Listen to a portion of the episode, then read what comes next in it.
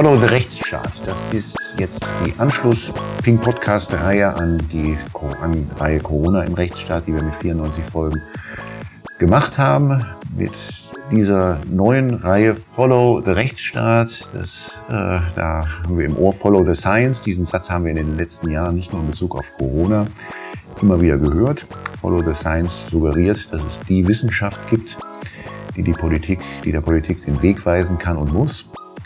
Follow the Science ist ein Satz, den kein Datenschützer unterschreiben kann, denn der Datenschutz hegt immer schon, seit es ihn gibt, Wissenschaft und Technik ein. Datenschutz stellt den Menschen in den Mittelpunkt, der nicht gläsern werden darf, auch wenn dies im Interesse der Wissenschaft, der Technik, des Fortschritts oder der Gesellschaft liegen sollte. Und steht damit äh, dem Satz Follow the Science im Wege. Mit Follow the Science lässt sich ohne weiteres Überwachung legitimieren, lässt sich Social Scoring legitimieren, allgegenwärtige Kameras im öffentlichen Raum, intelligente Software, die Gesichter erkennt, Technologie, die von Wissenschaftlern entwickelt wurde und für die es äh, selbst, bei der selbstverständlich ist, dass wir der Wissenschaft nicht einfach blind folgen. Follow the Rechtsstaat. In der neuen Podcast-Reihe, die wir hiermit eröffnen, wird es um Datenschutz und Datensicherheit gehen, aber auch um Bürgerrechte und den Wandel des Rechts unter den Bedingungen der Digitalisierung. Denn Datenschutz ist nicht nur Compliance und erschöpft sich nicht im Abarbeiten von Checklisten und im Ausfüllen von Formularen. Datenschutz ist, wie wir alle wissen, ein Bürgerrecht. Viele sagen sogar ein Menschenrecht.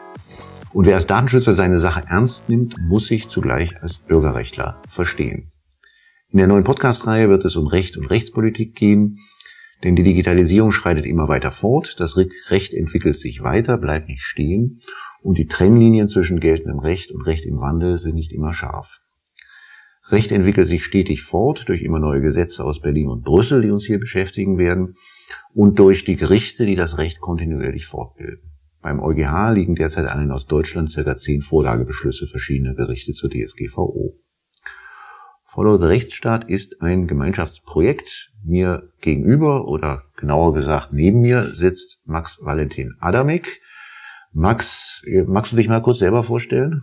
Ja, das kann ich gerne machen. Danke, Nico. Ähm, ich freue mich sehr, dabei sein zu dürfen. Ähm, genau, ich bin Max Adamek. Ich bin äh, 24 Jahre alt, studiere an der Freien Universität ähm, die Rechtswissenschaft, arbeite hier bei Herting Rechtsanwälte. Ich weiß gar nicht, wie lange, noch nicht so lange, aber äh, doch auch schon fast zwei Jahre mittlerweile. Mm. Und ja, interessiere mich sehr für das öffentliche Recht, äh, genauer gesagt aber natürlich für Verfassungsrecht, Staatsorganisationsrecht, auch ähm, weiter als über den, also über den deutschen Tellerrand hinaus natürlich ähm, ähm interessiert mich das Unionsrecht sehr. Ähm, und von daher ist Follow the Rechtsstaat natürlich ein Konzept, äh, was mich nicht nur neugierig macht, sondern was mich auch geehrt fühlen lässt, äh, dabei sein zu dürfen. Und ähm, das dürfte vielleicht als Vorstellung genügen. Das reicht erstmal. Okay. Das reicht erstmal und dann lerne ich die Hörerinnen und Hörer schon zu Genüge kennen im weiteren Fortgang. Ähm, du gehörst ja zu denen, die keine Wehrpflicht und keinen Ersatzdienst mehr machen mussten. Mhm. Ähm, äh, das war in früheren Zeiten anders. Ähm, Wehrpflicht gibt's nicht mehr, Ersatzdienst gibt's nicht mehr. Hättest du gern ein soziales Pflichtjahr gemacht? Ähm, das kommt darauf an, wie das konkret dann auszugestalten äh, wäre oder konkret ausgestaltet ähm, wäre äh, oder gewesen wäre damals, zu der Zeit, in der ich hätte vielleicht die Entscheidung treffen können. Insofern ich überhaupt eine Entscheidung hätte treffen können. Wehrpflicht gibt es ja insofern. Ja, du hättest ja ein freiwilliges soziales Jahr machen. Das hätte ich wohl machen können, ja. Aber ich muss dazu sagen, in den letzten Jahren habe ich tatsächlich, und das ist möglicherweise kontrovers oder jedenfalls entgegen den äh, sonstigen äh, Überzeugungen in meiner Generation, möchte ich mich mal, ähm, möchte ich mal wagen zu sagen, habe ich tatsächlich überlegt, ob ich nicht sogar gern eine Grundausbildung gemacht hätte. Ähm, ich sehe da viele Vorteile persönlich einfach. Ähm, und ich denke, es ist auch gar nicht schlecht, sich so einer Sache mal zu unterziehen, auch aus charakterlichen Gründen. Ich weiß, dass es eine extrem äh, selten vertretene Meinung ist. Ähm, und das ist ja auch eine Meinung, die unabhängig davon ist, ob, ob jetzt das staatlich verpflichtend sein sollte oder nicht. Das ist meine persönliche Auffassung, weshalb ich vermute, deine Frage mit Ja beantworten zu können. Also ich kann unseren Hörerinnen und Hörern jedenfalls schon mal bestätigen, dass du aus charakterlichen Gründen keinen Wehrdienst brauchst. okay, ähm, danke. Jetzt, wie kommen wir da drauf? Wir kommen natürlich da drauf, weil der Bundespräsident ähm, jetzt, äh, ich glaube am letzten Wochenende gibt er der Bild am Sonntag ein langes Interview und ähm, hat da offensichtlich eine Botschaft vor allen Dingen, die er herüberbringen möchte, nämlich das Plädoyer für ein, ja nicht soziales Pflichtjahr, sondern er spricht von einer sozialen Pflichtzeit. Er sagt auch nicht ausdrücklich, dass das jetzt unbedingt für junge Menschen ist, aber also wann, wann soll das eigentlich sonst sein, wenn ich äh, da, zu, also in dem Lebensstadium, in dem man auch irgendwie Wehrdienst gemacht hat, nämlich irgendwie nach Abitur oder beziehungsweise anderem Schulabschluss. Und ähm, äh, wir haben uns mal angeguckt, was denn da eigentlich so, was denn eigentlich so der rechtliche Bezugsrahmen mhm. äh, zu ist. Ja. Und ähm, äh, und ich habe nicht schlecht gestaunt, weil ich da auch erstmal einiges gelernt habe, was mir so gar nicht bewusst gewesen ist. Mhm, ja. Nicht? Wir haben zunächst mal den Artikel 12 Grundgesetz, ähm, Absatz 2. Niemand darf zu einer bestimmten Art Arbeit gezwungen werden, außer im Rahmen einer, betone, herkömmlichen, allgemeinen, für alle gleichen öffentlichen Dienst, Dienstleistungspflicht. Also das ist schon mal eine Hürde, die jeder überwinden muss, der ein sozial, eine soziale Pflichtzeit ähm, äh, äh, einführen möchte. Ähm, guckt mal in die Kommentare herein, ähm, findet man unter was unter herkömmlichem äh, Dienstleistungspflicht äh, zu, zu verstehen ist, immer so Hinweise, das sei etwas, was es immer schon, das müsse etwas sein, was es immer schon gegeben hat mhm. schließt es wohl aus, dass es was Neues ist. Ähm, äh, ja, Wehrpflicht könnte man ohne weiteres wieder einführen, dann ist man aber nicht im Artikel 12, sondern im Artikel 12a, wo das im Einzelnen geregelt ist, also Wehrpflicht und auch, äh, auch Ersatzdienst. Also es müsste wohl auf jeden Fall das Grundgesetz geändert werden. Aber wer, wenn nicht der Bundespräsident, hat das Zeug dazu, eine Grundgesetzänderung auch anzustoßen ähm, und die entsprechenden Mehrheiten dann dort äh, zu schaffen. Er ist ja auch mit einer Mehrheit gewählt worden, die also auch das Grundgesetz ändern könnte. Stimmt wohl. Ja. ja. Da bekommen wir es dann allerdings mit Artikel 4 der Europäischen Menschenrechtscharta äh, zu tun. Konvention. Habe ich, hab ich Charta gesagt? Charta, ja, ja. Das ist die, ähm, das ist die Grundrechtecharta die der Grundrechtecharta. Ja. Siehst du, bin ich schon das erste Mal erwischt. einem lässt oder einem, einem unverzeihlichen Fehler, zu unverzeihlich kommen wir heute auch noch. ähm, dann gibt es also Artikel 4 äh, der Europäischen Menschenrechtskonvention, das Verbot der Sklaverei und der Zwangsarbeit, dort genau gesagt in Absatz 2, der erstmal klipp und klar sagt, niemand darf gezwungen werden, Zwangs- oder Pflichtarbeit zu verrichten. Und eine ja. soziale Pflichtzeit, also soll ja Arbeit sein, das mhm. ist, glaube ich, nicht zu leugnen, es ist ja nicht irgendwie nur rumsitzen. Ähm, und das ist also gar nicht, erstmal gar nicht so, so eine einfache Hürde. Allerdings gibt es den Absatz 3, ähm, was, wo es einfach Ausnahmen gibt. Ähm, da kommen, ja, da kommt erstmal Arbeit im, von Strafgefangenen, dann kommt Wehr- und Ersatzdienst, wie in unserem Artikel 12a. Ähm, dann kommt äh, Dienstleistung, die verlangt wird wegen Notständen oder Katastrophen. Davon ist das ist, passt, passt, passt, oder das passt auch nicht auf den sozialen Pflichtdienst. Und dann gibt es den Buchstaben D. Nicht als Pflichtarbeit im Sinne des Artikels gilt eine Arbeit oder Dienstleistung, die zu den üblichen Bürgerpflichten gehört. Ja. Und da haben wir mal kurz in die Kommentare geguckt und vor allen Dingen auch in zwei, gleich es gibt aus, schon aus 2003 und dann nochmal aus äh, dem Jahr 2016, also noch aus relativ äh, kurz zurückliegender Zeit, zwei Ausarbeitungen des Wissenschaft, der wissenschaftlichen Dienste des Deutschen Bundestages und die kommen zu welchem Ergebnis? Ja, dass das ähm, nicht geht. Weder ging das 2003 noch geht das dem Anschein nach 2016, denn ähm, selbst so eine Verfassungsänderung sei wohl, das ist das Ergebnis ähm, des wissenschaftlichen Dienstes des Bundestages, ähm, ist wohl nicht möglich und wäre konventionsrechtswidrig. Also würde eben gerade gegen das Verbot der Zwangsarbeit nach Artikel 4 Absatz 2 der EMRK verstoßen. Mhm. Genau. Also Begründung, dass nämlich unter, wie heißt das noch in Artikel 4, da heißt es, es muss zu den üblichen Bürgerpflichten zählen. Das ist wohl dann auch eigentlich gar nicht so verschieden zu dem, was, was zu den herkömmlichen mhm, Pflichten, wie es im mhm. Artikel 12 steht, zählt. Stimmt. Da heißt es dann, diesen Beispielen lässt sich entnehmen, dass die normale Dienstpflicht regelmäßig an einen bestimmten Umfall, Umstand, Hochwasser, Brand, Schneefall und äh, Umzug anknüpft, entsprechend auf einen relativ kurzen Zeitraum begrenzt und daher mäßig belastend ist. Ähm, äh, vor diesem Hintergrund stellt sich, stellt sich also so etwas, was wir hier, äh, was, oder was der Bundespräsident jetzt hier ins Spiel bringt, nicht als normale Bürgerpflicht mhm. dar. Ja. ja. so ein bisschen fragt man sich, ob das denn nicht gelesen worden ist im Bundespräsidialamt, bevor man mit solchen Vorschlägen in die Öffentlichkeit gegangen ist. Also ich wundere mich ganz ehrlich gesagt schon ja. darüber. Ja, ich, also ich gehe nicht davon aus, dass, dass ihm das so bewusst ist, dass das so eindeutig verfassungswidrig und konventionsrechtswidrig wäre, weil dann wäre der Vorschlag möglicherweise nicht ergangen. Ähm, nichtsdestotrotz ist es ja einfach, denke ich mal, als Anstoß ähm, gemeint, Denkanstoß, möglicherweise ein, ein, wieder mal ein Vorschlag, den er, glaube ich, auch nicht zum ersten Mal, ähm, den wir nicht zum ersten Mal hören.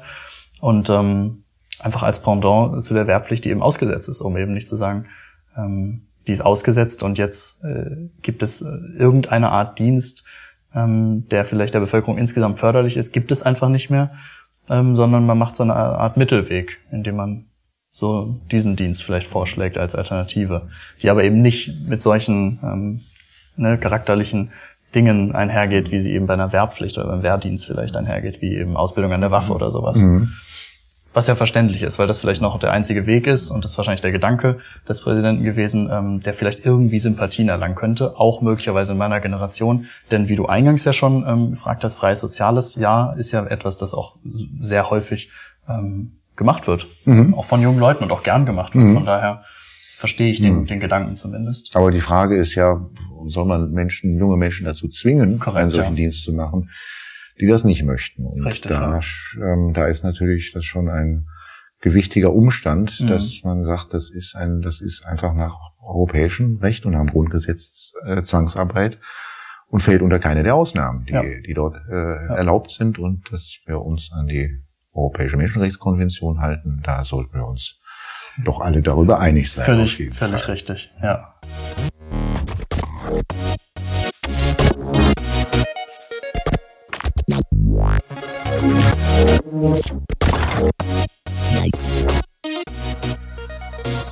Wir wollen uns dann unterhalten über eine Entscheidung des Landgerichts Berlin.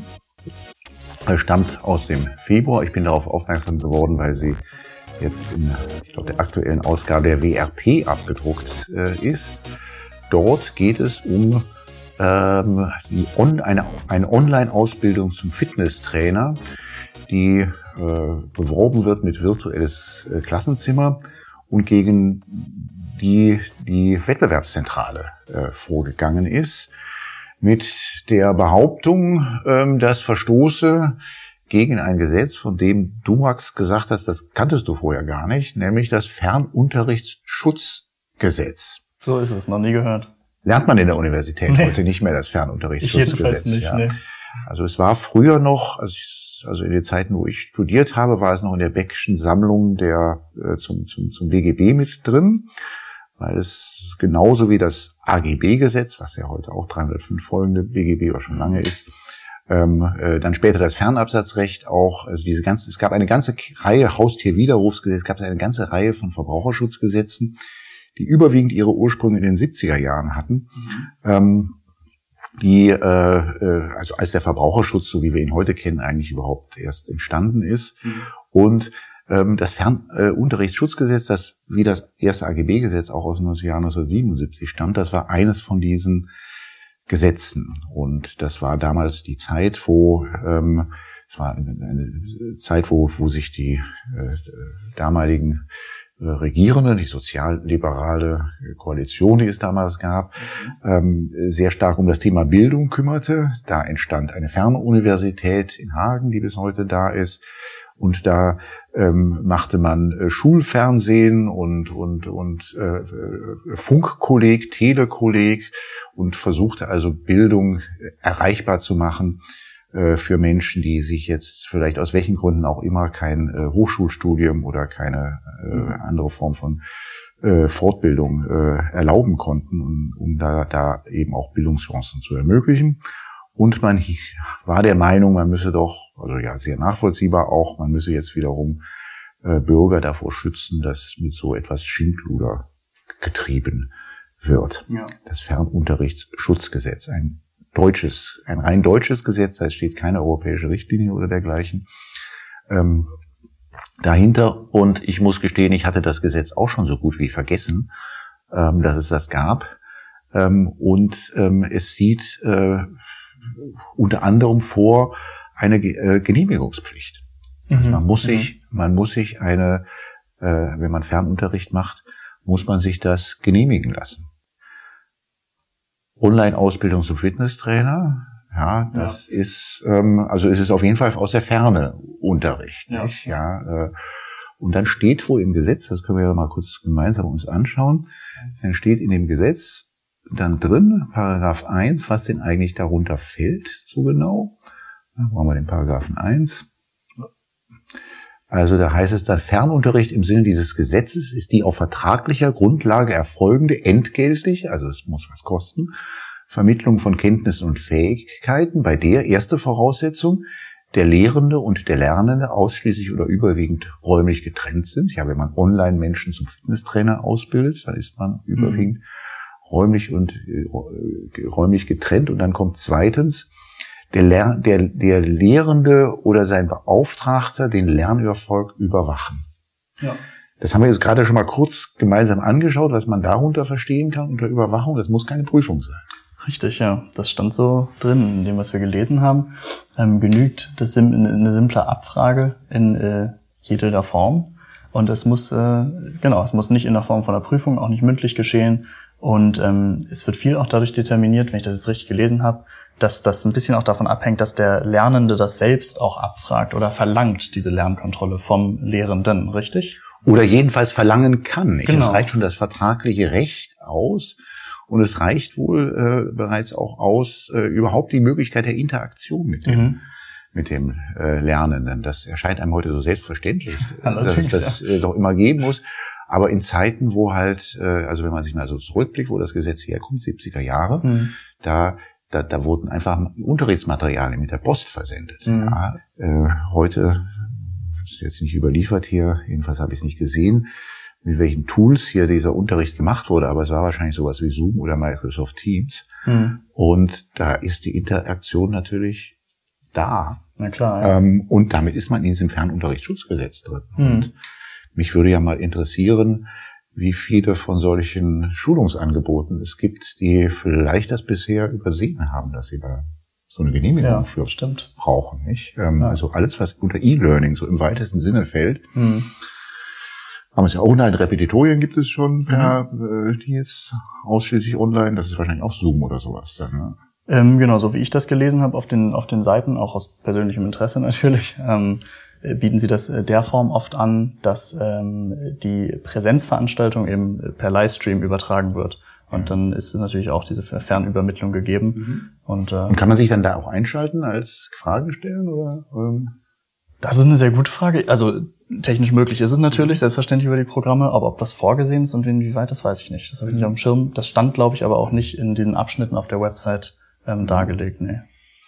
Also ich weiß auch nicht, also auch ähm, es ist ja gängig jetzt auch, dass es überall Online-Seminare angeboten werden, auch für, für Anwaltsfortbildung, ob da überall immer bewusst ist, dass man hier eine solche Genehmigung braucht. Ähm, äh, ähm, äh, keine Ahnung. Mhm. Es gibt dann tatsächlich, äh, auch das muss ich sagen, hatte ich noch nie mit zu tun, es gibt dann in Köln eine staatliche Zentralstelle für Fernunterricht, die für die Prüfung und Zulassung aller Fernlehrgänge zuständig ist und die es schon seit dem Jahr 1978 ähm, äh, gibt äh, und denen man dann halt wohl mhm. die Materialien, die Werbung oder was auch immer schicken muss und sich da so eine Genehmigung äh, äh, äh, abholen muss. Ähm, ja, ist wohl aus der Zeit gefallen, oder? Könnte man so sagen, ja. Also ähm, mich überrascht das sehr.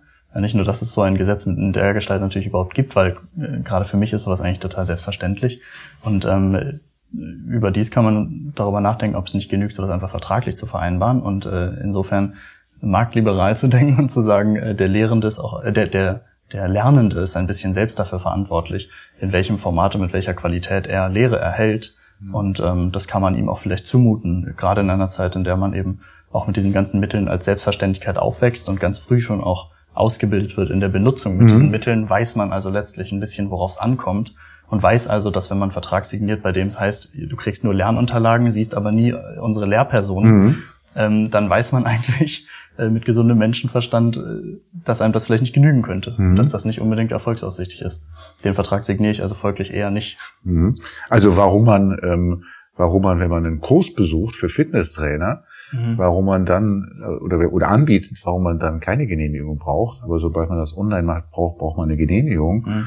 Warum man, wenn man irgendwie äh, jetzt ähm, Fortbildung, weiß ich was, zum Internetrecht macht, warum man, wenn man das Seminar anbietet vor Ort, warum man da keine Genehmigung braucht. Aber sobald da irgendwie die Kamera läuft und das mhm. per Zoom läuft, braucht man die Genehmigung, ist eigentlich heutzutage nicht mehr wirklich zu erklären, nicht? Ja. Ähm, da könnte man fast an Verfassungsrecht denken.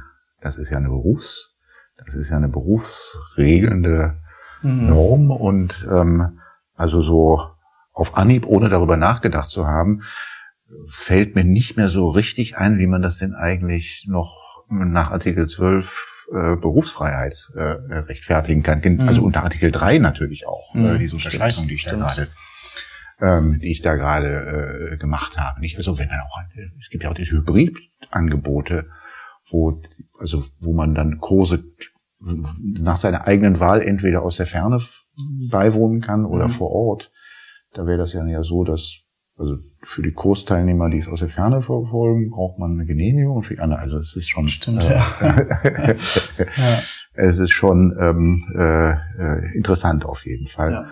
Und ähm, ja, vielleicht äh, äh, kommt das ja mal irgendwann dazu, dass das mal jemand per Verfassungsbeschwerde äh, angeht oder ähm, vielleicht gibt's ja irgendwann mal ein Reformvorhaben auch, mhm. dass das äh, mal auch angeht, ohne dass das über die Gerichte laufen muss. Ja, stimmt. Könnte tatsächlich sein. Ich hätte gedacht, vielleicht gerade im Zuge der Corona-Pandemie wäre sowas ja wahrscheinlich, weil sicherlich viele Formate plötzlich ähm, neuerdings dann ähm, irgendwie digital angeboten worden wären. Und dann hätte das ja möglicherweise auch der staatlichen Zentralstelle da in Köln mhm. auffallen können, dass da eben viele Digitalformate möglicherweise ohne Genehmigung ähm, stattfinden. Und dann hätte es ja zu einer Überprüfung und möglicherweise Verfahren ähm, führen können, wo dann möglicherweise man nicht nur anhand des Grundgesetzes überprüft, sondern eben auch natürlich neuerdings nach Maßstäben des Europarechts, wo man ja insbesondere dann gucken muss, wie das verträglich ist mit, mit den Grundfreiheiten mhm. und dergleichen.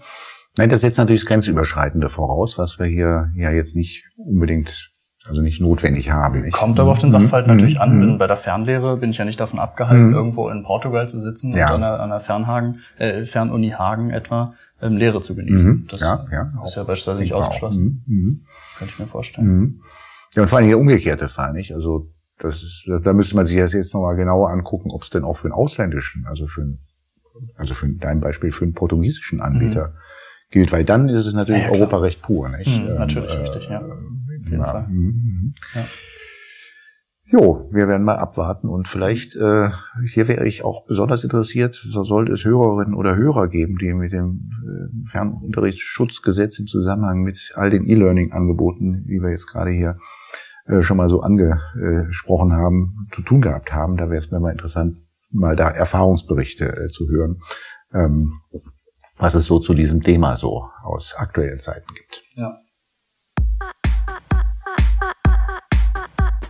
Follow the Rechtsstaat Interview.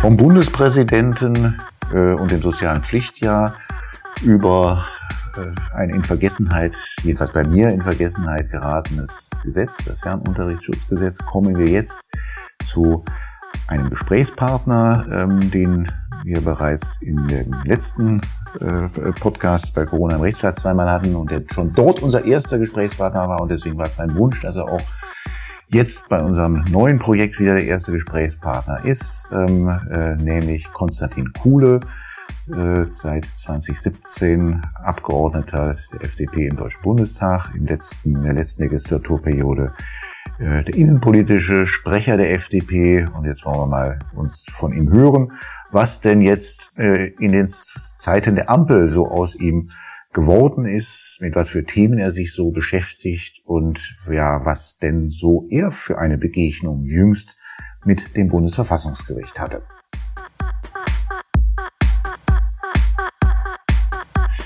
Grüße dich, Konstantin. Hallo, Nico. Ähm, Erste Frage. Du bist jetzt stellvertretender Fraktionsvorsitzender der FDP. Davor warst du innenpolitischer Sprecher. Was ist denn eigentlich der Unterschied? Der Unterschied ist gigantisch. Ich fühle mich äh, erstmal äh, so, als wären schon zehn Jahre vergangen, obwohl nur ein halbes Jahr ähm, Regierungszeit jetzt hinter der Ampel liegt, weil in diesen paar Monaten so viel passiert ist. Das ist natürlich ähm, zuallererst der Angriffskrieg gegen die Ukraine zu nennen und der beherrscht die ganze Regierungspolitik, sodass ähm, wir sehr viel mit der Bewältigung dieser Situation zu tun haben. Und als stellvertretender Fraktionsvorsitzender schaut man aus einer anderen Blickrichtung auf äh, Regierungspolitik, auf äh, Politik einer Bundestagsfraktion. Als Sprecher ist man für einen bestimmten Arbeitsbereich verantwortlich. Das war bei mir vorher die Innenpolitik, also Sicherheit, Migration, Verwaltung. Und als stellvertretender Fraktionsvorsitzender spiegele ich sozusagen einerseits das Bundesinnenministerium, zum anderen das Bundesjustizministerium und alle Angelegenheiten, die im eigenen Bereich des Parlaments liegen, also die Nachrichtendienstkontrolle, die Wahlprüfung, aber auch Fragen wie das Petitionsrecht beispielsweise. Und überall dort äh, versuche ich, äh, den Koalitionsvertrag umzusetzen, versuche den Dialog zwischen den Häusern, also BMJ, BMI und der Bundestagsfraktion und den Koalitionspartnern zu organisieren und äh, ja, äh, versuche sozusagen dafür zu sorgen, dass nichts anbrennt. Und das ist in einer Regierungsfraktion, zumal mit drei Partnern, nicht immer ganz leicht, macht aber sehr viel Spaß, ist sehr anspruchsvoll, ist aber ein total neuer Job nach äh, den letzten vier Jahren. Rechtspolitik ist ja nicht so schwer, weil das ist ja ein ähm, äh, Parteikollege, der jetzt Justizminister. Ja, es ist zumindest so, dass meine Aufgabe in der Rechtspolitik natürlich eine ganz andere ist als in der Innenpolitik. In der Rechtspolitik äh, ist Marco Buschmann jemand, der ein unheimlich ambitioniertes Programm aus dem Koalitionsvertrag quasi buchstabengerecht umsetzt. Das macht er auch, ähm, ist dann sehr verlässliches Regierungsmitglied, jemand, der sehr früh gesagt hat, welches Projekt zu welchem Zeitpunkt abgearbeitet wird. Und man kann sagen, ich bin dafür zuständig, für die Umsetzung dieses Plans Mehrheiten im Parlament zu beschaffen. Also einmal dafür zu sorgen, dass unsere eigene Fraktion sich mit ihren Vorstellungen verwirklichen kann, aber dann eben auch zustimmt und dafür zu sorgen, dass die SPD und die Grünen uns dabei unterstützen. Und äh, es gibt eben ein Pendant bei der SPD, ähm, Dirk Wiese ist das, der die gleiche Funktion für Nancy Faeser erfüllt. Und äh, so hat man dann, äh, Konstantin von Notz ist noch als Grüner mit dabei, hat man sozusagen ein immer währendes Gespräch zu dritt, was man denn im Bereich der Innen- und Rechtspolitik jetzt so gemeinsam äh, über die Bühne bringt. Und ähm, die äh, Einflugschneise ist eine unterschiedliche bei der Innen- und Rechtspolitik, klar, weil das ähm, Justizministerium von der FDP äh, geführt wird und das Innenministerium eben nicht. Ist dann die Funktion, die man im Englischen mit Whip bezeichnet, nicht die Einpeitsche. Nee, die Whips sind die parlamentarischen Geschäftsführer. Ähm, so wird es, glaube ich, übersetzt. Also es gibt zumindest deutsche parlamentarische Geschäftsführer, deren äh, englischsprachige Homepage davon spricht, dass sie ein Whip äh, seien, also ein Einpeitscher. Ich glaube, es gibt keine richtige Entsprechung im, im angelsächsischen ähm, Parlamentssystem, im, im, im Westminster-System. Was aber so ist, ist, dass es in jeder Bundestagsfraktion sowas gibt. Also ähm, quasi zwischen dem Fraktionsvorsitzenden und den ähm, Arbeitsgruppen, die im Innenausschuss sitzen oder in einem anderen Ausschuss sitzen, so eine Art ähm, Arbeitskreisleiter oder Abteilungsleiter. Sowas gibt's in allen Fraktionen. Ja? Und äh, das äh, ist jetzt eben bei mir der Arbeitskreis 3, heißt der, der FDP-Fraktion. Und da ist alles drin, was mit ähm, Rechtsstaat zu tun hat. Wie grenzt man sich dagegen ab, dann einander ab, dann wenn der eine für als innenpolitischer Sprecher etwa zuständig ist, du bist als Fraktionsvize für Innenpolitik zuständig, dann gibt es wahrscheinlich auch noch einen parlamentarischen Geschäftsführer, der Innenpolitik mit drauf Bei den parlamentarischen Geschäftsführern ist es so, dass die Aufgaben der Fraktionsorganisation haben. Also die FDP-Fraktion hat vier parlamentarische Geschäftsführer. Einer ist äh, für alles zuständig, das ist der erste parlamentarische Geschäftsführer, ja, der ist sozusagen für die politischen ähm, äh, Linien der Fraktion zuständig, bereitet die Fraktionssitzung vor, sorgt für den Ablauf der äh, Vorlagen zwischen Regierung und Fraktion, das ist Johannes Vogel. Und dann haben wir noch drei weitere. Ähm, ein Kollege kümmert sich um die Finanzen der Fraktion, einer kümmert sich ums Personal und eine dritte Kollegin kümmert sich, also eine vierte Kollegin kümmert sich auch nochmal um die Organisation, also Veranstaltungen und äh, Formate der äh, Bundestagsfraktion. Also das ist eher das Interne. Und die stellvertretenden Fraktionsvorsitzenden, die machen sozusagen Politikbereiche. So grenzt man das ab. Und, mit, und die Abgrenzung zu den Sprechern, das ist eine Frage der ähm, sozusagen ähm, der Detailtiefe. Also der Sprecher oder äh, die rechtspolitische Sprecherin, ja, das sind beides meine Stellvertreter, der innenpolitische Sprecher Manuel Höfer, die rechtspolitische Sprecherin Katrin Herrlin-Pla sind meine Stellvertreter im Arbeitskreis als Vorsitzender des Arbeitskreises für Innen- und Rechtspolitik Und die beiden sind sozusagen in jeder Ausschusssitzung, in jedem Thema ganz tief drin. Und wenn es hakt und wenn Geschäfte gemacht werden müssen und wenn man auch mal im Ministerium nachhaken muss, dann kommen sie zu mir und das machen wir dann gemeinsam. Geschäfte gemacht? Ja, zum Beispiel ähm, äh, nehmen wir ein unverfängliches Beispiel aus dem Arbeitskreis 2 der ähm, Bundestagsfraktion, ähm, damit man sich das besser vorstellen kann. Die FDP hat gerade zusammen mit ihren beiden äh, Partnern, also der SPD und den Grünen, ähm, den Mindestlohn erhöht auf 12 Euro. Das ist jetzt nichts, was im FDP-Programm drin stand. Wir haben es trotzdem gemacht. Was im FDP-Programm drin stand, war aber die Erhöhung der Minijob-Grenze von 450 Euro auf 520 Euro. Es muss also irgendjemand dafür sorgen, dass bestimmte politische Projekte miteinander verknüpft werden. Das ist genauso ein Fall. Mindestlohnerhöhung auf 12 Euro und Erhöhung der Minijobgrenze und die Kopplung Minijob an Mindestlohn. Das ist ein Beispiel, ähm, äh, an dem man gut sehen kann, wie Koalitionstechnik funktioniert. Ähm, und sowas gibt es natürlich auch im Innen- und Rechtsbereich. Du erwähntest eingangs, dass du auch für die Nachrichtendienste zuständig bist und mit einem Nachrichtendienst hast du dich vor kurzem angelegt und warst beim Bundesverfassungsgericht beim zweiten Senat dort. Kannst du mal ähm, erzählen, worum es da ging? Also erstmal ähm, ist es richtig, dass ich seit äh, dieser äh, Wahlperiode dem Parlamentarischen Kontrollgremium angehöre. Das ist das Gremium im Bundestag, das ähm, die drei Nachrichtendienste des Bundes aus parlamentarischer Sicht äh, kontrolliert, also das Bundesamt für Verfassungsschutz, äh, das Bundesamt für den militärischen Abschirmdienst und den Bundesnachrichtendienst. Das sind ja drei Nachrichtendienste mit relativ klar abgegrenzten Zuständigkeiten. Der eine Dienst macht die Bundeswehr, der eine Dienst macht das Inland und der dritte Dienst macht das Ausland. Jetzt gibt es immer wieder in der deutschen Innenpolitik Ereignisse, die alles umgeworfen haben. Ich nenne die Selbstenttarnung des sogenannten nationalsozialistischen Untergrundes oder den Anschlag am Berliner Breitscheidplatz. Zwei Ereignisse, die uns die Phänomenbereiche Islamismus und ähm, Rechtsextremismus dramatisch vor Augen geführt haben. Und bei beiden Vorfällen gab es eine Vorgeschichte, bei der sich unterschiedliche Dienste in Deutschland nicht vernünftig gegenseitig mit Informationen versorgt haben. Wir erinnern uns an das Amri, der in mehreren Bundesländern als Akte geführt wurde, äh, Vorgänge, die nicht weitergegeben worden sind. Dasselbe beim NSU, Hypothesen, die ähm, mit fremdenfeindlichen Stereotypen ähm, gearbeitet haben, statt äh, der Spur nachzugehen, die es in mehreren Bundesländern gab, fragliche Rolle des ähm, Nachrichtendienstes des Bundesamtes für Verfassungsschutz. Ich würde also gerne als äh, Innenpolitiker, ähm, als der ich mich immer noch fühle, ähm, rausfinden, ob es eine Zuständigkeitsproblematik zwischen dem BND und dem Bundesamt für Verfassungsschutz gibt. Und deswegen habe ich damals noch als Oppositionsabgeordneter die Bundesregierung gefragt, wie viele Mitarbeiter das Bundesamt für Verfassungsschutz im Ausland beschäftigt. Das ist erstmal eine Frage, die sich nicht so aufdrängt, weil das Bundesamt für Verfassungsschutz ja der Inlandsnachrichtendienst ist. Die Bundesregierung hat sich damals geweigert, mir das zu sagen. Also vor allen Dingen der Bundesinnenminister Horst Seehofer, das BMI hat das gemeinsam mit dem Kanzleramt so entschieden. Und ich habe mich dann mehrfach beschwert, wie man das so macht, nochmal einen Brief geschrieben, nochmal Kollegen dazugeholt, es hoch eskaliert. Ja, man muss ja verschiedene Dinge ausprobieren, bevor man ähm, den äh, Rechtsweg beschreitet. Und das hat alles nichts gebracht. Und dann habe ich gemeinsam mit ähm, Professor Florian Meinl von der Uni Göttingen einen Organstreit auf den Weg gebracht. Ganz spannende Sache, ähm, mit dem wir ähm, feststellen lassen wollen, dass eine Rechtsverletzung vorliegt, also dass ich in meinen Abgeordnetenrechten verletzt bin. Da hat es jetzt eine mündliche Verhandlung gegeben vor einigen Monaten und äh, ist natürlich ein total spannender Termin. Das letzte Mal war ich als Referendar am äh, Bundesverfassungsgericht, ähm, wo ich drei Monate Station gemacht habe und da jetzt mal selber stehen zu dürfen, ist für jeden Juristen natürlich eine besonders tolle Erfahrung. Du hast mir erzählt, du hast, es wurde vier Stunden verhandelt.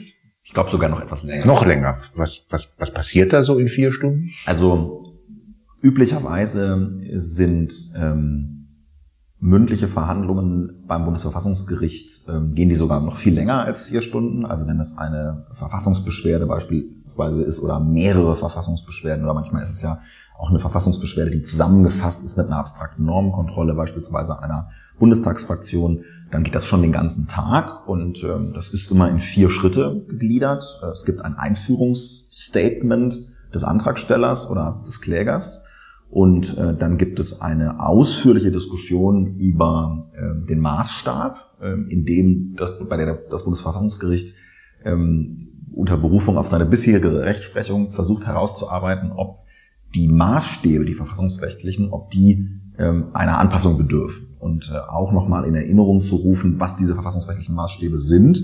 Es gibt natürlich Schriftsätze, die dann da ausgetauscht worden sind, ja, hunderte von Seiten hin und her, monatelang, ja, wie das so ist, klar. Ähm, auch bisschen mehr, als es vielleicht sein müsste, aber wie das eben so ist, ja, da wird natürlich mit allen Waffen gekämpft. Und dann gibt es einen dritten Schritt, bei dem subsumiert wird unter die zuvor ähm, festgelegten Maßstäbe und dann gibt es nochmal die Gelegenheit zu einem Abschlussstatement beider, äh, beider Seiten. Auch das Eingangsstatement ist natürlich auch der Antragsgegner. Äh, also beide Seiten können dort eine Einlassung ähm, tätigen. Und äh, so war es eben auch bei mir, nur dass der Fall ähm, der zweite an dem Tag war, es gab eine, am Vormittag eine, einen Verkündungstermin, da ging es um einen Organstreit eines AfD-Abgeordneten und am Nachmittag gab es dann eine relativ kurze mündliche Verhandlung in meiner Sache und äh, deswegen war das auch gar nicht so lang, aber sehr strukturiert, sehr gut vorbereitete ähm, Richterinnen und Richter, also ähm, ja eine Institution, ähm, bei der man wirklich, ähm, ja, wie ich finde, sagen kann, dass äh, dem Recht da Genüge getan wird.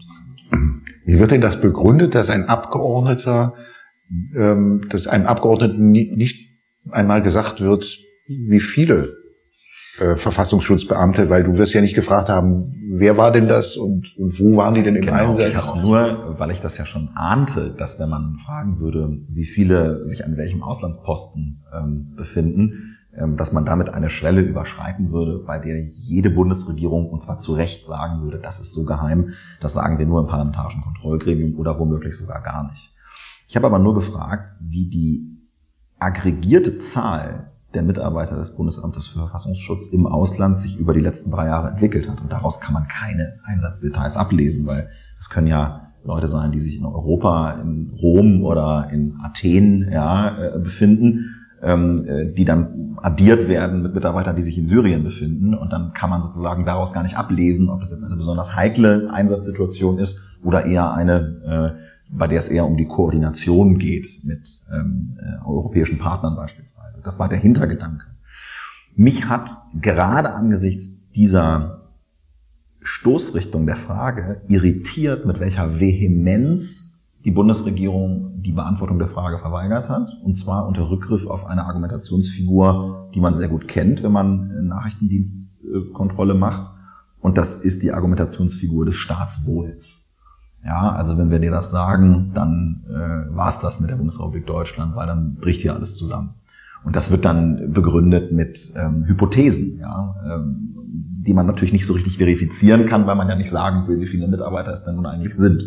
Und das war eine skurrile Argumentation, ähm, bei der überdies versäumt wurde, ähm, darauf hinzuweisen, dass eine Beantwortung ja auch im parlamentarischen Kontrollgremium erfolgen könne. Also es gibt ein System in, in das man eine Antwort der Bundesregierung einordnen kann. Man kann eine offene Antwort äh, dem Abgeordneten geben, man kann eine Antwort äh, als Verschlusssache einstufen, man kann sie streng geheim einstufen, man kann sie im PKGR geben. Also es gibt eine ganze Klaviatur, der sich die Bundesregierung bedienen könnte, um eine Geheimhaltung herzustellen. Aber die ähm, Antwort ist sozusagen pauschal in einer sich hineinsteigernden Weise ähm, immer weiter verweigert worden. Und je mehr sich die Bundesregierung sozusagen hineingesteigert hat in die Staatswohlargumentation, umso mehr habe ich nachgebohrt und umso mehr auch bemerkt, dass das nicht sein kann. Jetzt war es ja noch das Seehofer, von Seehofer geführte Ministerium. Und jetzt hat die Farbe gewechselt und die Ministerin gewechselt. Warum führt man das jetzt noch fort? Weil beim Organstreit immer der Rechtsverstoß für die Vergangenheit festgestellt wird. Es gibt keine Erledigung im Verfassungsprozess. Ähm, die Rechtsverletzung ist, so mein Vortrag, in dem Moment eingetreten, in dem zum ersten Mal die Verweigerung der Beantwortung stattgefunden hat und nicht hinreichend begründet worden ist. Also die Tatsache, dass man die Frage nicht beantwortet, ist ein Rechtsverstoß und ähm, man kann diesen Rechtsverstoß auch festmachen an äh, der Form der Begründung, also dieser Staatswohl-Einwand, ähm, der muss natürlich substantiiert vorgetragen werden und darf nicht lediglich floskelhaft sein. Ja, dieses sozusagen dieses Erfordernis gibt es ja in vielen ähm, ähm, in vielen Rechtskonstellationen und äh, naja, dann streitet man sich eben darüber, ob das jetzt floskelhaft war oder nicht und äh, das führt dann zu absurden Gesprächen. Aber es ist es ist interessant. Jedenfalls hat dieser ähm, hat dieser Rechtsverstoß aus meiner Sicht stattgefunden. Und selbst wenn ich die Antwort auf die Frage heute kennen würde oder erfahren würde, so wäre es mir trotzdem ein Anliegen, ähm, festzustellen, dass die Bundesregierung so mit dem Parlament nicht umgehen kann. Und zwar unabhängig davon, ob man Oppositions- oder Regierungsabgeordneter ist. Natürlich leben wir in einer Realität, in einer Verfassungsrealität, in der das parlamentarische Fragerecht nur von Oppositionsabgeordneten wahrgenommen wird. Ähm, wir haben aber auch eine Situation, in der so ein Organstreit typischerweise viel länger dauert als das, was äh, jetzt in meinem Fall passiert ist, wo es ähm, unter ein Jahr oder ungefähr ein Jahr gedauert hat bis zur mündlichen Verhandlung, was sehr, sehr schnell ist für einen Organstreit. Und äh, deswegen kann es vorkommen, dass ein Abgeordneter, der als Oppositionsabgeordneter äh, ja, klagt, äh, dass der dann zufälligerweise später ein Regierungsabgeordneter ist. Aber so ist das eben. Ja, also ähm, ich bin entfernt davon, das zu, mich dazu vergleichen. Das wäre vermessen. Aber Sabine Leuthauser-Schnarrenberger hat auch mal als Bundesjustizministerin selbst gegen ein äh, Gesetz der Bundesregierung noch prozessiert in Karlsruhe, weil sie das als ursprünglich dann mal eben Oppositionsabgeordnete auf den Wege gebracht hat, auf den Weg gebracht hatte. Die Verfassungsbeschwerde war es, glaube ich.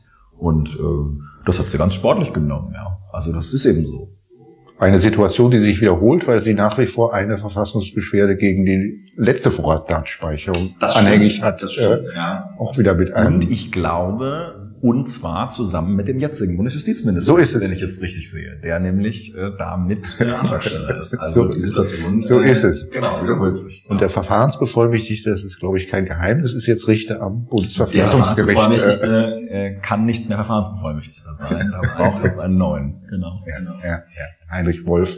Ganz genau. Der jetzt ganz frisch berufen Anfang des Monats. Ähm, ganz genau. Ist jetzt gerade äh, im ersten Senat. gewählt worden, ganz genau. Im ersten Senat. Äh, sein Richteramt ein, angetreten hat. Ähm, kurze, nochmal eine kurze andere Frage, ähm, weil ich mal annehme, dass das Außenstehende, für Außenstehende gar nicht immer so leicht ist äh, zu verstehen. Was ist eigentlich der Unterschied zwischen Innen- und Rechtspolitik?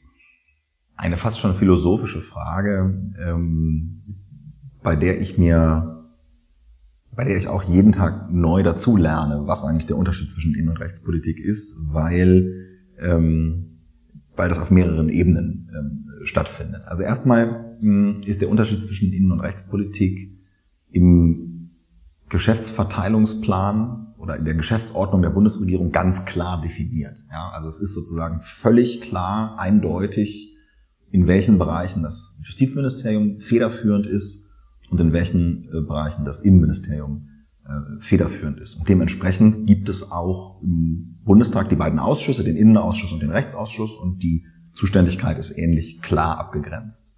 Trotzdem ist es so, dass bei fast allen Fällen das eine Ministerium das andere spiegelt und es eine Form der Mitberatung äh, gibt. Also es gibt beispielsweise ähm, ein, ein, eine ganz grobe ähm, Einteilung, ähm, die sich auch an der Gliederung unserer Verfassung orientiert, dass die Grundrechte eher eine Angelegenheit des Justizministeriums sind, während die Staatsorganisation eher eine Angelegenheit des Innenministeriums äh, oder eher eine, wäre die Staatsorganisation eher eine Angelegenheit des, des, des, des Innenministeriums sei.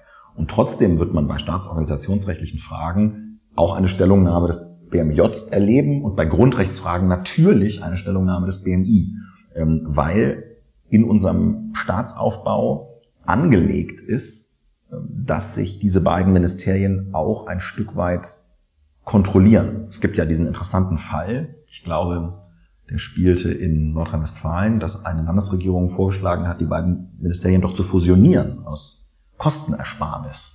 Und das ähm, finde ich aus Gründen der Gewaltenteilung, obwohl es beides Exekutive ist, doch schwierig, weil das Justizministerium quasi die Serviceagentur für die Judikative ist, ja. Und da kann man nicht einfach sagen, die sitzen jetzt mit der, mit dem exekutivsten Haus, das es gibt, das die Polizei steuert, sitzen die jetzt unter einem äh, äh, unter einem Dach, das wäre schon, schon wirklich problematisch. Und deswegen sind Innen- und Justizministerium zwei ganz unterschiedliche, haben zwei ganz unterschiedliche Blickrichtungen auf, ähm, auf die Dinge.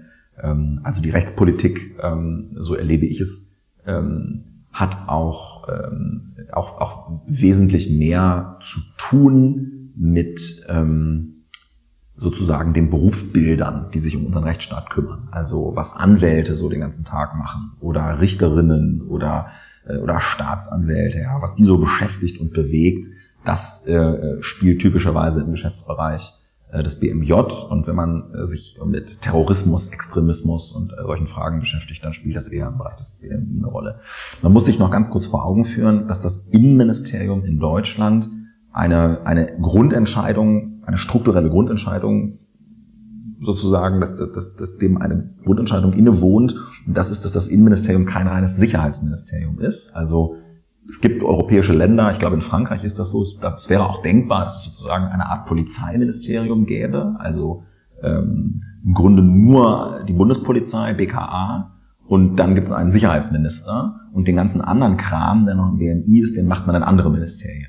Im BMI ist nämlich noch ganz viel anderes äh, Zeug, angefangen vom Sport über das öffentliche Dienstrecht, also das gesamte Berufsbeamtentum, ähm, bis hin zum gesamten Themenkomplex Einwanderung und Migration und dem sozusagen Bereich gesellschaftlicher Zusammenhalt, Gesellschaftspolitik, ähm, der ähm, jetzt so ein bisschen unter diesem Heimatbegriff firmiert. Ja, das ist alles Innenministerium. Das Innenministerium hat 19 Geschäftsbereichsbehörden. Und wenn man sich jetzt fragen würde, in welchem Bundesministerium ist eigentlich die Bundeszentrale für politische Bildung angesiedelt, dann würden wahrscheinlich 95 Prozent unserer Zuhörerinnen und Zuhörer sagen, na, im Bildungsministerium ist aber Innenministerium.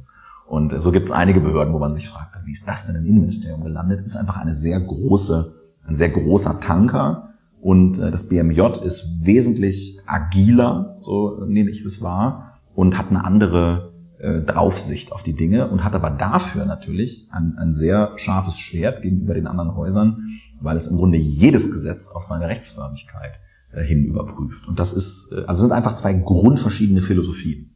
Verstehst du, warum der Datenschutz im Innenministerium angesiedelt ist und nicht im Justizministerium? Nach dem, was ich gerade gesagt habe, müsste der Datenschutz eigentlich im Justizministerium äh, angesiedelt sein. Und es ist ja während der Verhandlungen auch gelungen, zumindest die Stiftung Datenschutz äh, vom Innenministerium rüberzuholen ins Justizministerium. Und äh, insofern, nee, verstehe ich nicht. Und man sollte das, äh, sage ich als, als Liberaler, äh, sollte der Datenschutz natürlich im Justizministerium sortieren.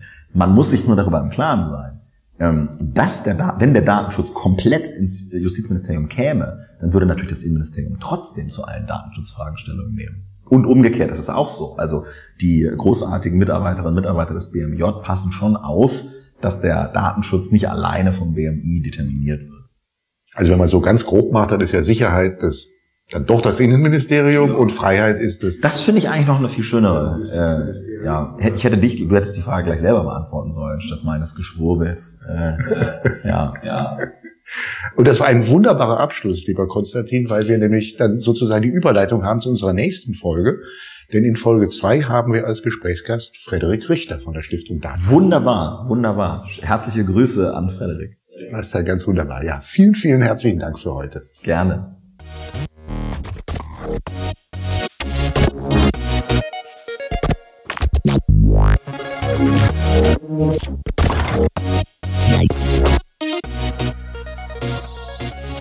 So, Max und ich haben verabredet, dass es immer ein Thema gibt, das Max bestimmt und nicht ich. Und jetzt bin ich gespannt oder ein bisschen weiß ich es ja schon, was denn, was du denn jetzt eigentlich hier auf, aufgetischt hast oder uns jetzt auftischst. Alles klar, genau. Ja, ähm, richtig. Also aus gebotenem Anlass und aus aktuellem Anlass, ähm, hochaktuellem Anlass, habe ich das ähm, Urteil des Bundesverfassungsgerichts mitgebracht ähm, zu den Äußerungen der ehemaligen Bundeskanzlerin ähm, zu der damaligen Wahl, das ist nun schon einige Jahre her, ähm, des äh, ja Thomas, richtig Thomas Kemmerich, des Thomas Kemmerich, meine Güte, ähm, der unter anderem damals in der thüringischen ähm, äh, Ministerpräsidentenwahl gewählt worden ist ähm, mit Hilfe von Stimmen der AfD. Und das hat die Kanzlerin wohl erheblich gestört und äh, hat sie dazu veranlasst, ähm, im Ausland bei einem Besuch dort in Südafrika, wenn ich es richtig erinnere, Südafrika, ähm, genau, sich zu einer Aussage verleiten lassen hat, ähm, die da lautete, dass dieser Vorgang, also die Wahl dieses Herrn Kemmerich äh, mit Hilfe von AfD-Stimmen sei unverzeihlich und äh, der Vorgang müsse rückgängig gemacht werden. Und das ist natürlich schon mal auch eine sehr absolute Aussage, eine sehr starke, harte Aussage, muss man schon mal einfach so hinnehmen. Und äh, dieser Sache hat sich das BFFG ähm, annehmen müssen, weil die AfD dagegen ähm, als Antragstellerin eben vor das BFFG gezogen ist und dagegen hat ähm, ein Organstreitverfahren veranlasst.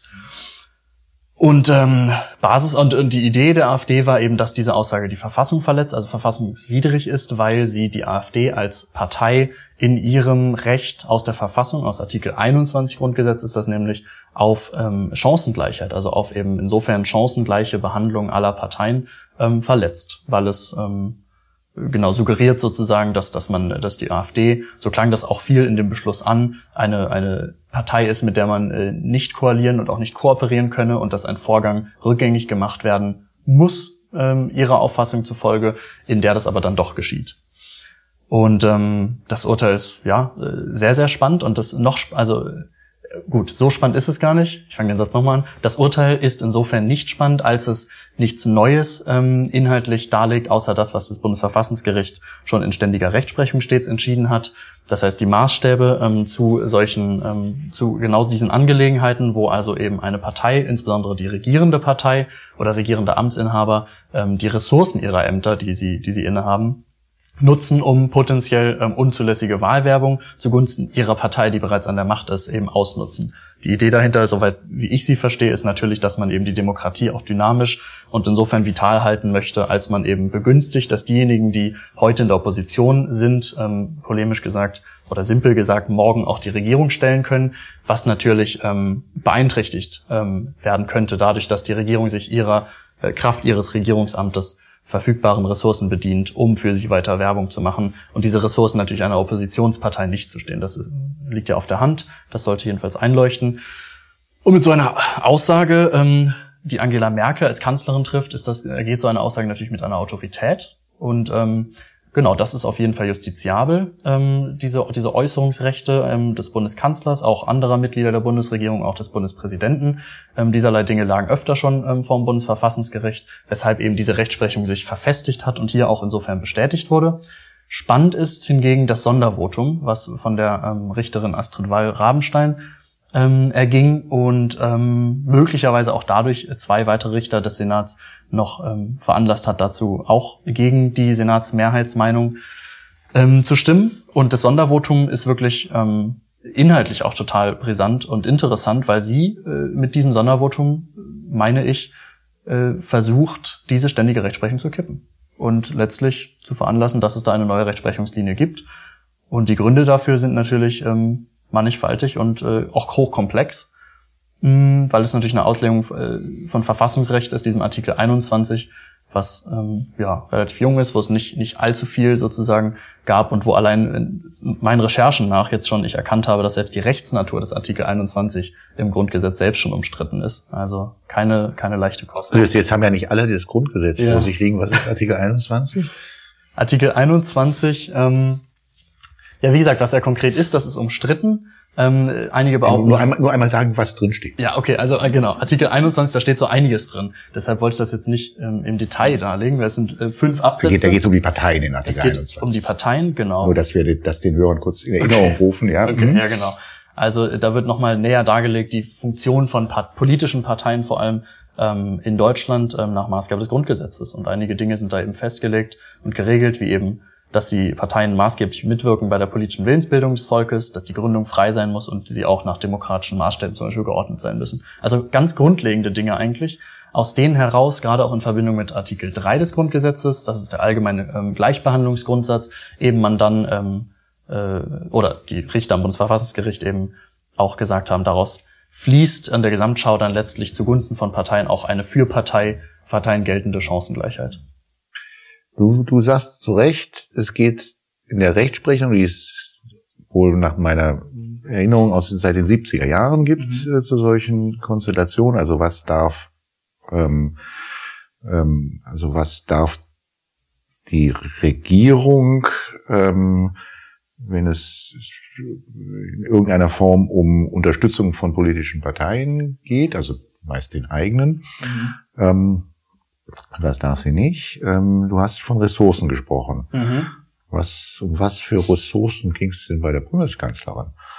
Ja, das ist eben insofern interessant, als es jetzt gar nicht so konkret, darüber wurde sich auch gestritten so ein bisschen, wenn ich das richtig verstehe, weil ähm, die, ähm, weil Rabenstein in ihrem Sondervotum darauf abgestellt hat, dass es hier gar nicht so richtig anwendbar sei, weil es eben gar nicht vorrangig um Ressourcen ging, so wie in früheren Urteilen etwa. Ich erinnere da ein Beschluss des Bundesverfassungsgerichts, ähm, wo äh, Flyer gedruckt worden sind und vor allem Anzeigen in der Zeitung bis zu vier Seiten in, in einem ganz normalen Zeitungsblatt mit Wahlwerbung für die regierende Partei gedruckt worden. Da können wir erstmal festhalten, dass das würde auch würde auch die, also die Richterin, die hier ein, ein Sondervotum geschrieben hat, ja. würde das auch nach wie vor Richtig, so sehen, genau, nicht? Genau. Also in dem und Moment, wo man also jetzt tatsächlich ähm, also ja im, im engeren Sinne Wahlwerbung macht und dafür Mittel, also Geld und Personal äh, einsetzt, äh, das äh, Regierungspersonal ist, in dem Augenblick ist die Grenze überschritten. Genau. Das, das, ja. das, das, das ist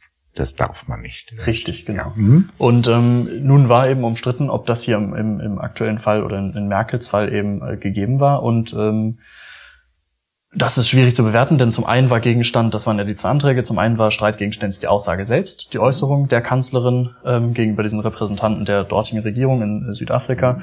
Und zum anderen war die äh, Veröffentlichung dieser Äußerung als, wenn man so will, Gesprächsprotokoll oder als Rede tatsächlich, die Rede selbst wurde dann eben auf der Website des entsprechenden Ministeriums ähm, veröffentlicht. Mit der simplen Überschrift äh, Rede der Kanzlerin und äh, dann der entsprechende Titel der Konferenz mit Datum und so weiter, also wie eine Art offizielles Dokument und diese beiden Dinge waren gegenständlich, beide, aber im, Hin im, Hinblick auf beide diese Dinge hat aber das Bundesverfassungsgericht auch gesagt, beides verletzt die AfD dort in ihrer, ihrem Recht auf Chancengleichheit.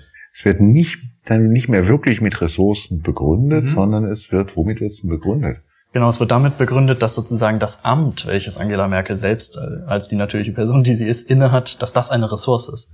Dass sie also äh, das Amt mhm. und ihre Autorität als Kanzlerin äh, missbraucht hat. Und ähm, ja, das ist ganz interessant, weil es das Bundesverfassungsgericht spricht da immer von einer Also wenn man es verkürzen will, muss man wohl ist wohl das Wort Autorität, was du ja jetzt auch schon ja. zweimal benutzt hast, ist wohl das Zentrale, nicht? Dass ja. sie sagt, also sie hat, indem sie da in einer Pressekonferenz in Südafrika das also glaube ich auf Reporterfragen ähm, äh, mhm. gesagt hat, hat sie in dem Augenblick also jetzt dann eben nicht mehr irgendwelche personellen oder wirtschaftlichen Ressourcen, die sie hat, sondern sie hat ihre Autorität mhm. dann als Kanzlerin dort eingesetzt und man darf seine Autorität als Kanzlerin nicht einsetzen, um, um jetzt Parteipolitik zu machen. So genau. ist das wohl, so verstehe ich das.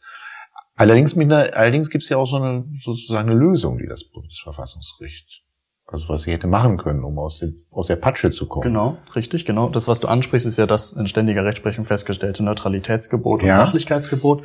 Und das ähm, wäre dann nee, zum Beispiel ich meine was anderes. Ich meine was anderes. Sie hätte einen Disclaimer machen. Ne, sag ich ja. Nicht? Ich ja, grad, ja, ja, ne? okay, okay, okay, okay, okay. Ich ja, wollte nur ja, noch mal kurz erklären, dass das, was du ansprichst, auch Namen ja. hat, Neutralität, Sachlichkeitsgebot für diejenige, die diese Autorität eben gerade nutzt. Ähm, und genau, sie hätte äh, aus diesem, aus dieser Sphäre heraustreten können und das nicht verletzen können, diese Gebote, indem sie einfach sagt, hier agiere ich gerade und die folgende Aussage treffe ich nicht als Kanzlerin, sondern als etwa mhm. Parteiperson oder als mhm. eben äh, Führung der CDU oder dergleichen, als Parteipolitikerin. Also genau wie du sagst, äh, oder sagtest, ein, ein mhm. Disclaimer hätte vielleicht genügt, um das ähm, Gebot nicht zu verletzen. Mhm.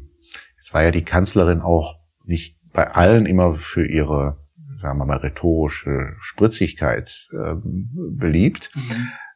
Ähm, also ich stelle mir das ja dann noch ganz merkwürdig vor, wenn sie dann auch noch umständlich hätte sagen müssen. Also jetzt, aber die nächsten zwei Sätze sage ich jetzt in meiner Funktion als, das war sie ja noch, Bundesvorstand, Mitglied der CDU mhm. und nicht in meiner Funktion als Kanzlerin. Ähm, mhm. Da habe ich mich gefragt, also auch angeregt, muss ich sagen, durch das Sondervotum von Frau ja. Rabenstein, wie er ja also sehr deutlich den, den Finger drauf legt. Also wem ist damit eigentlich geholfen? Ja, das Bundesverfassungsgericht meint wohl, äh, den, den Bürgern und der Bevölkerung Deutschlands sei damit äh, geholfen, weil das sonst eben auf die nach 21 Grundgesetz geschützte politische Willensbildung ein, ähm, Einfluss nehmen würde und die Bürger da eben beeinflussen würde mit einer solchen Aussage. Und das wäre dann nicht gegeben, hätte sie einen Disclaimer gegeben, weil der Bürger dann sich wohl nicht beeinflusst, äh, so leicht jedenfalls beeinflussen äh, lassen hätte. Jetzt sagt dazu war Frau Rabenstein mit meinen Worten, also ja. so, also so, so, so blöd sind doch die Leute nicht, dass sie ja. das nicht auch, ähm, dass sie das falsch verstehen können. Mhm. Ja, und das ist und das ist genau, ich habe das auch gelesen, das Sondervotum, und das finde ich extrem überzeugend, weil man muss sich im Endeffekt tatsächlich fragen, ähm, welche, welche Vorstellungen der eigenen Bevölkerung, die regiert wird und über die auch und im, im Namen dessen, ne, es geht, eine Urteil geht ja immer im Namen des Volkes, ähm, welche, welche Vorstellungen, charakterlichen Attribute man diesem Volk eigentlich zuschreiben möchte, über das man da entscheidet und zugunsten dessen man eigentlich gewisserweise auch entscheidet. Und ich finde tatsächlich diese, diese Prämissenkritik, die darin steht, in dem Sondervotum von ähm, Frau Weil-Rabenstein, ist tatsächlich genau eine solche, die eben sagt, dass die Auffassung des Bundesverfassungsgerichts, so jetzt meine Interpretation, eine solche ist, die dem Bürger ein erhebliches Maß an seiner Mündigkeit auch abspricht und an seinem eigenen menschlichen Verstand zu unterscheiden und zu erkennen, natürlich spricht diese Frau Merkel auch als Privatperson, auch als Parteipolitikerin und deshalb ist Frau Weiler-Rabensteins Kritik ähm, völlig richtig zu sagen, dass Politik auch im Amt immer Parteipolitik ist und das ist das ist äh, nicht von der Hand zu weisen und das ist eine überzeugende Sache, denke ich, ja. Sie unterscheidet dann ja auch zwischen Regierungs, also Regierungshandeln und und in, und ähm, äh, Verwaltungshandeln. Das mhm. fällt ja, ähm, das fällt ja in, etwa in einem Kanzleramt, aber auch in jedem Ministerium fällt das ja immer zusammen. Also so ein Ministerium ist ja immer zum Teil einfach ähm, Bundesverwaltung. Mhm. Ähm, äh, also daran ja auch ablesbar, dass ja, es ist immer nur die Spitze ist, die, die wechselt, wenn die Regierung wechselt und der Rest des Hauses bleibt. Nicht? Das heißt also erstmal ist es, ist es ein Stück ist es halt Administration, Exekutive und und Regierung ist halt nochmal was anderes als bloße Verwaltung. Deswegen ja. ist es nicht so selbstverständlich, dass jetzt die Maßstäbe, die für Informationspolitik äh, äh, gelten, dass das auch dieselben sind, die für Regierungspolitik äh, mhm. gelten. Auch den, mhm. den, das findet man auch bei in dem Sondervotum, was ich auch erstmal beeindruckend finde ja. als Argument, ja. Ja, das denke ich auch. Und das ist auch was in einem, es gibt einen neuen Beitrag von äh, Fabian Michel, heißt er, auf dem Verfassungsblog, den ich empfehlen kann. Das ist ein sehr guter Beitrag, der sich mit diesem Ding auseinandersetzt. Und der schreibt halt auch, dass letztlich nach dem Urteil zufolge eine Person, die naturgemäß auch politisch ist und ein, ein politischer Amtsinhaber, wird plötzlich zum unpolitischen Beamten. So hat, so hat äh, Michel das eben äh, formuliert. Und das finde ich überzeugend und zutreffend. Also genau das ist es letztlich. Und da muss man sich halt fragen, ist das so in Ordnung? Und ich denke, persönlich, wenn ich das noch kurz darlegen darf, ich finde zwei, ähm, zwei Perspektiven darauf sind relevant. Nämlich das eine ist etwas, was auch bei Frau bei Rabenstein anklang, ist das, was in der Realität verwurzelt ist, nämlich die tatsächliche Wahrnehmung einer Person und eben diese nicht äh, tatsächlich nicht mögliche Trennung ähm, des Handelns einer, eines Amtsinhabers und auch in der Wahrnehmung kaum zu trennende. Aber das die andere Perspektive, ist ja die Perspektive des Grundgesetzes. Und wir müssen ja bedenken, dass es ähm, Bundesverfassungsgericht, ne, äh, das lernt man schon im ersten Semester äh, an der Uni, ist keine sogenannte Super Superrevisionsinstanz. Es entscheidet über spezifisches Verfassungsrecht. Maßstab ist das Grundgesetz. Wenn man sich nun anschaut, wie das Grundgesetz konzipiert ist, gerade hinsichtlich des Kanzlers oder auch des Bundespräsidenten, dann folgt daraus eben auch eine starke Eingeschränktheit der, der ähm, ich sag mal, der, der Macht, die diesen beiden Personen ähm, zugutekommt. Das ist historisch erwachsen, völlig plausibel. Aus, den, aus dem Scheitern der Weimarer Republik hat man erkannt, man muss das irgendwie einhegen und man muss damit anders umgehen und das Grundgesetz folglich anders ähm, konzipieren als die Weimarer Verfassung. Mit Blick auf zum Beispiel die USA oder Frankreich ist das einfach anders hier in Deutschland. Und ähm, in den USA hat der Präsident viel mehr Macht, ähm, viel mehr äh, Handlungsmöglichkeiten und entsprechend könnte man vermuten, äh, damit konkordant gehen natürlich auch dann ähm, äh, weitergehende Äußerungsrechte und ist weniger eben ein so von, von Michel zu Recht ähm, bezeichneter unpolitischer Beamter, denn das Grundgesetz hat für diese beiden Rollen, Bundespräsident und Kanzler, andere Eigenschaften vorgesehen, andere Handlungsweisen. Das muss man auch dazu sehen, weshalb es vielleicht gar nicht so vom Grundgesetz her jedenfalls ähm, ausgehend gar nicht so fernliegend ist, zu sagen, man muss da einen vermittelnden Weg gehen und man kann weder sagen, nach weil Rabenstein ist es uneingeschränkt, sie darf quasi sagen, was sie möchte, denn es ist eben in der Kanzlerin auch eine private Person. Andererseits kann man aber auch vielleicht nicht den Extremweg ähm, gehen und sagen, das ist ja ein unpolitischer Beamter und der darf nichts als sachliche, neutrale Dinge von sich geben. Wobei ich bei Rabenstein nicht so verstehe, dass es keine Grenzen gibt. Also es mhm. gibt schon, sie markiert sie auch schon, aber okay. ähm, sagt halt, dass sie nicht im konkreten Fall nicht sieht, dass die überschritten sind. Mhm.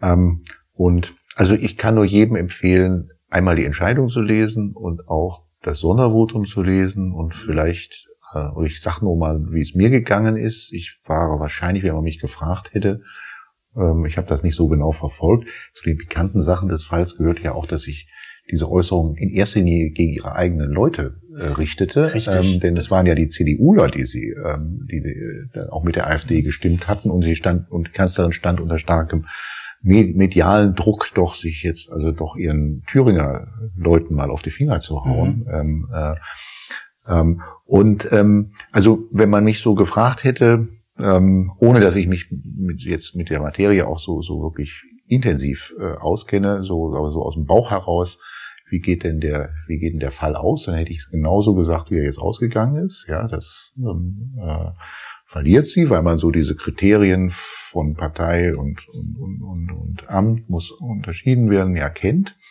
Also hätte ich wahrscheinlich eher gesagt, also ich, aber ich, das ist jetzt irgendwie, ohne, ohne dass ich da wirklich Gedanken drüber gemacht habe. Als ich Entscheidung gelesen, wenn man die Entscheidung liest, denkt man ja, ja, liest sich ein bisschen umständlich, langweilig, also ein bisschen auch am Leben vorbei irgendwie, nicht? Aber ja. so ist ja Jura manchmal, nicht? Ja, ähm, äh, ja. Und dann liest man dieses Sondervotum. Ich meine, da hat man es natürlich leichter, wenn man Sondervotum schreibt, weil dann muss man ja nur, dann muss man ja nicht irgendwie lauter Sachen erstmal also abhaken zur Zulässigkeit. So, ja, mhm. was man so, da hat man kein Pflichtprogramm, sondern man kann gleich mitten, mitten in die Vollen gehen und gleich irgendwie sozusagen da anfangen, wo der Fall interessant wird. Nicht? Mhm. Und das ist eine, eine Lesefreude auf jeden Fall. Ja. Ähm, und hat also, also, ja, wie gesagt, auch nur so als ersten Eindruck finde ich das erstmal schon ziemlich stark, was sie da, äh, was sie da auch ähm, ja. Ja, das äh, dann zu Papier gebracht hat. Das, das ist es definitiv. Ich denke auch das Urteil, also methodisch ist es, ist es schwierig eben und ich verstehe, dass es zwei methodische Ansätze gibt, eben auch gerade hinsichtlich da, äh, dahingehend äh, zu fragen, ob diese ständige, ständige Rechtsprechung überhaupt noch realitätsnah ist, ob die haltbar ist. Deshalb ist es gut, dass sich dann Opposition, denke ich, gebildet hat, so eine Art ähm, Dissens innerhalb des Senats. Im Ergebnis allerdings kann man sich natürlich fragen und auch streiten darüber, ob die Entscheidung im Ergebnis, unabhängig von dem äh, juristischen Vorgeplänkel, jetzt mal ganz blöd ausgedrückt, richtig ist ich persönlich habe ja auch eingangs schon erwähnt, die, ähm, diese Idee von Artikel 21, die, die vitale Demokratie, auch eine dynamische auch ähm, zu, abzusichern.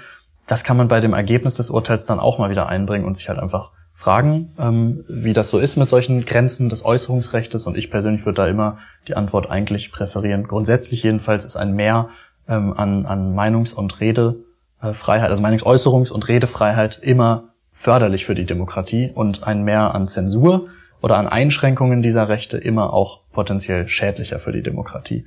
Deshalb kann es methodisch vielleicht überzeugend sein nach der Konzeption des Grundgesetzes, wie ich, wie ich äh, erklärt habe. Ähm, aber im Ergebnis kann man es doch auch hinterfragen, denke ich, ob man da gerade eine Kanzlerin derart einschränken sollte und ob das so gut und gesund und förderlich ist für unsere Demokratie. Ist meine Einschätzung. Max, damit sind wir irgendwie am Ende unseres Podcasts angelangt, denke ich mal. Ähm, ja. Äh, ähm, ja, ich äh, bin gespannt, ähm, ob uns äh, Menschen bis hierhin zugehört haben. Ich auch. Und weil ich so gespannt bin, mache ich jetzt was ganz Spontanes.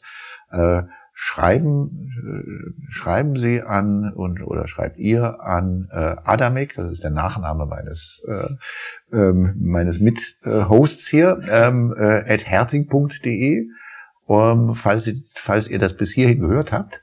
Und unter allen, die schreiben, verlosen wir ein Buch, äh, der, das, das wir, wo wir die, den ersten Teil der, der äh, Podcast-Reihe Corona im Rechtsstaat verschriftlicht haben. Also adamek.herting.de und dann sind wir mal ganz, ganz gespannt, ob wir mehr als eine Zuschrift bekommen. Und, der, und wir verlosen halt dann unter, unter allen, die uns schreiben, verlosen wir das Buch. Das In diesem Sinne und bis zum nächsten Mal. Bis zum nächsten Mal. Das war Follow the Rechtsstaat.